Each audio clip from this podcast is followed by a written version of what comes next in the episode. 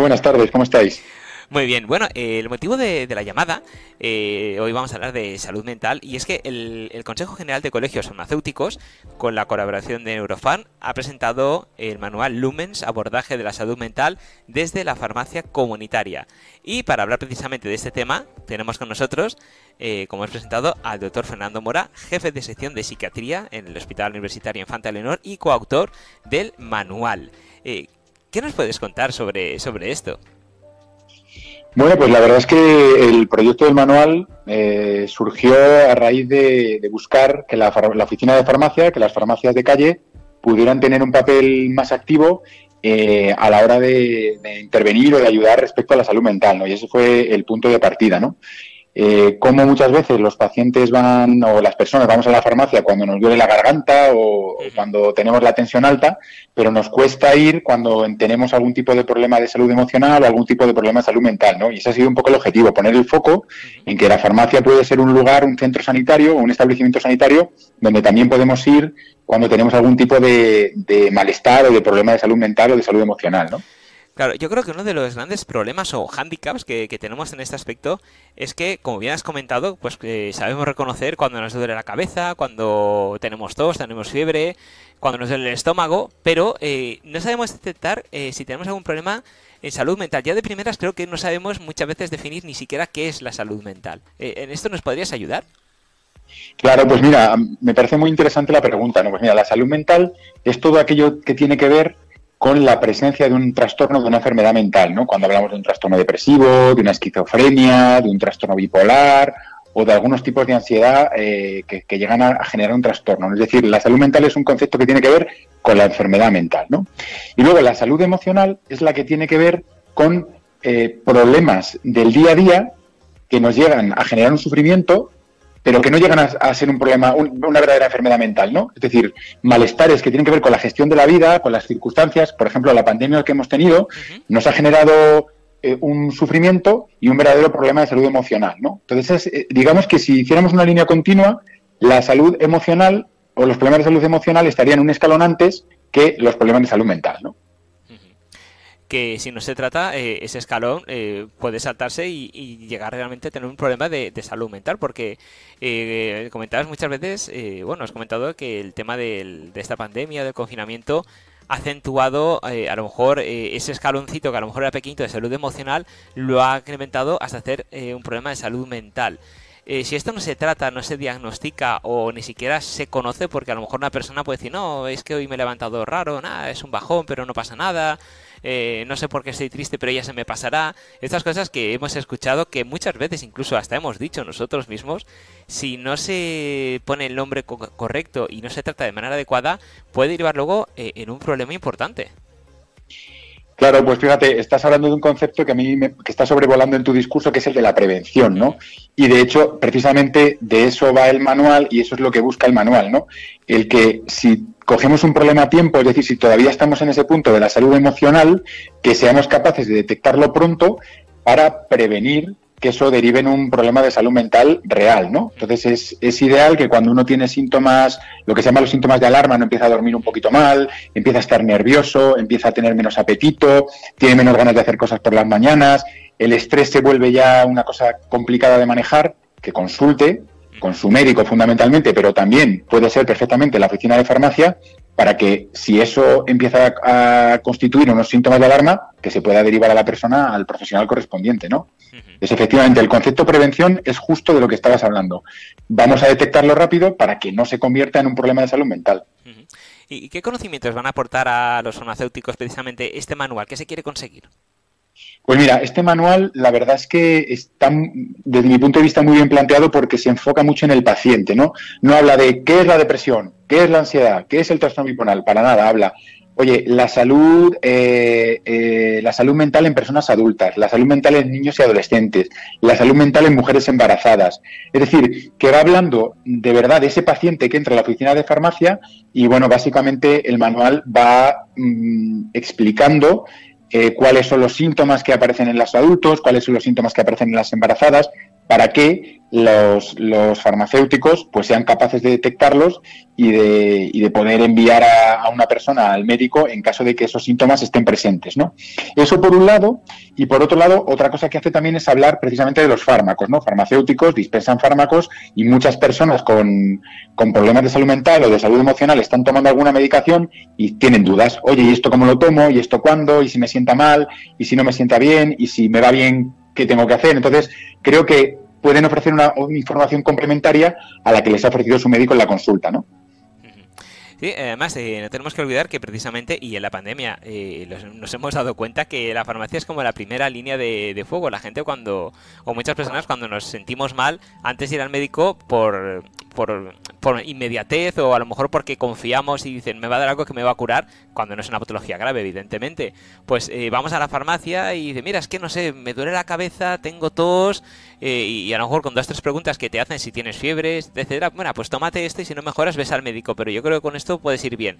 Es esa primera línea, entonces es muy interesante que precisamente esos profesionales eh, tengan estas pautas, este manual, para que ya, de por sí que ya lo hacían, porque muchas veces cuando vas a la farmacia y ya te conocen de tiempo, pues si estás más triste o más decaído, ya ellos mismos te lanzan preguntas para ver qué te pasa. Pero si tienes este manual que ya van a tiro hecho, creo que se puede adelantar muchísimo.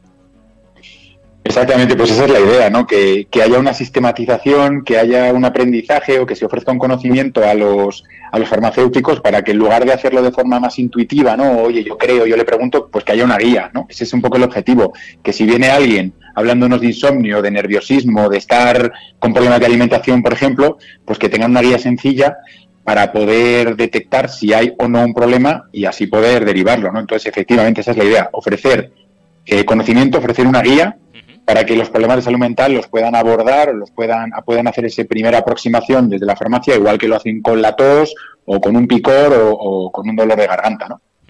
¿Y, cómo pueden eh, tener este manual eh, los farmacéuticos? ¿Qué, tienen que hacer? ¿Os, os ponéis vosotros en contacto, ellos con vosotros? ¿Hay que escribirse en algún sitio? ¿Cómo, cómo, pues es el este, método?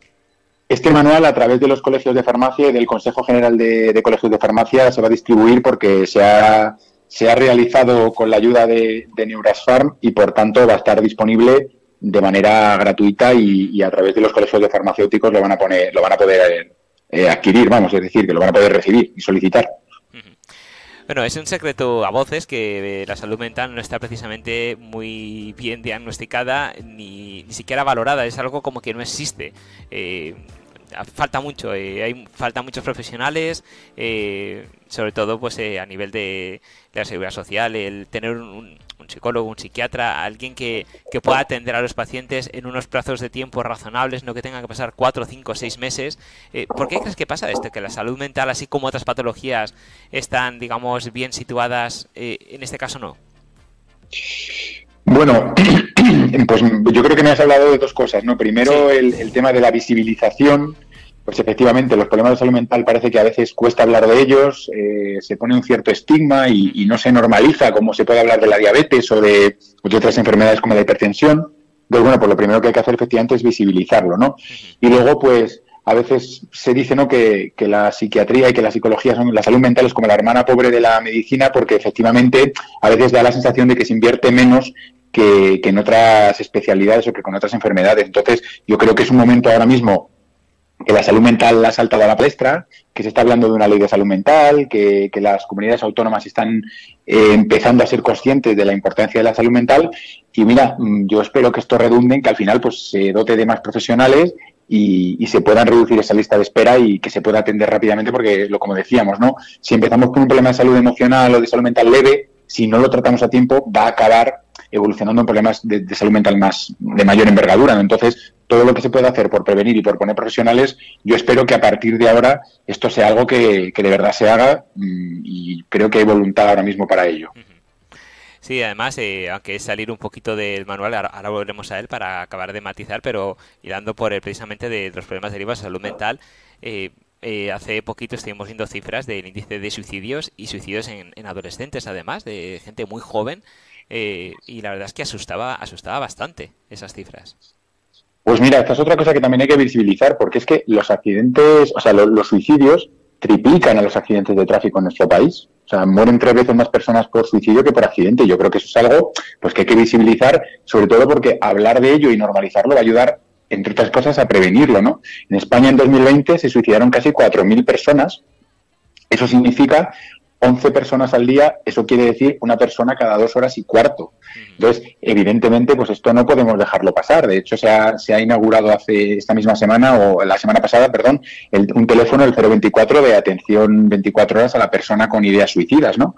Entonces, pues sí, eh, creo que, es un tema que tiene que estar ahí, ahí delante porque eh, hablar de suicidio, lejos de lo que la gente piensa, dice, no, a ver si le vas a dar la idea, a ver si, para nada. Hablar de suicidio, informar sobre el suicidio y empatizar con la persona que tiene ideas de suicidio solo vale para prevenirlo y reducir el número de muertes. Entonces, claro que, es un tema que hay que, abordar y abordarlo con toda naturalidad.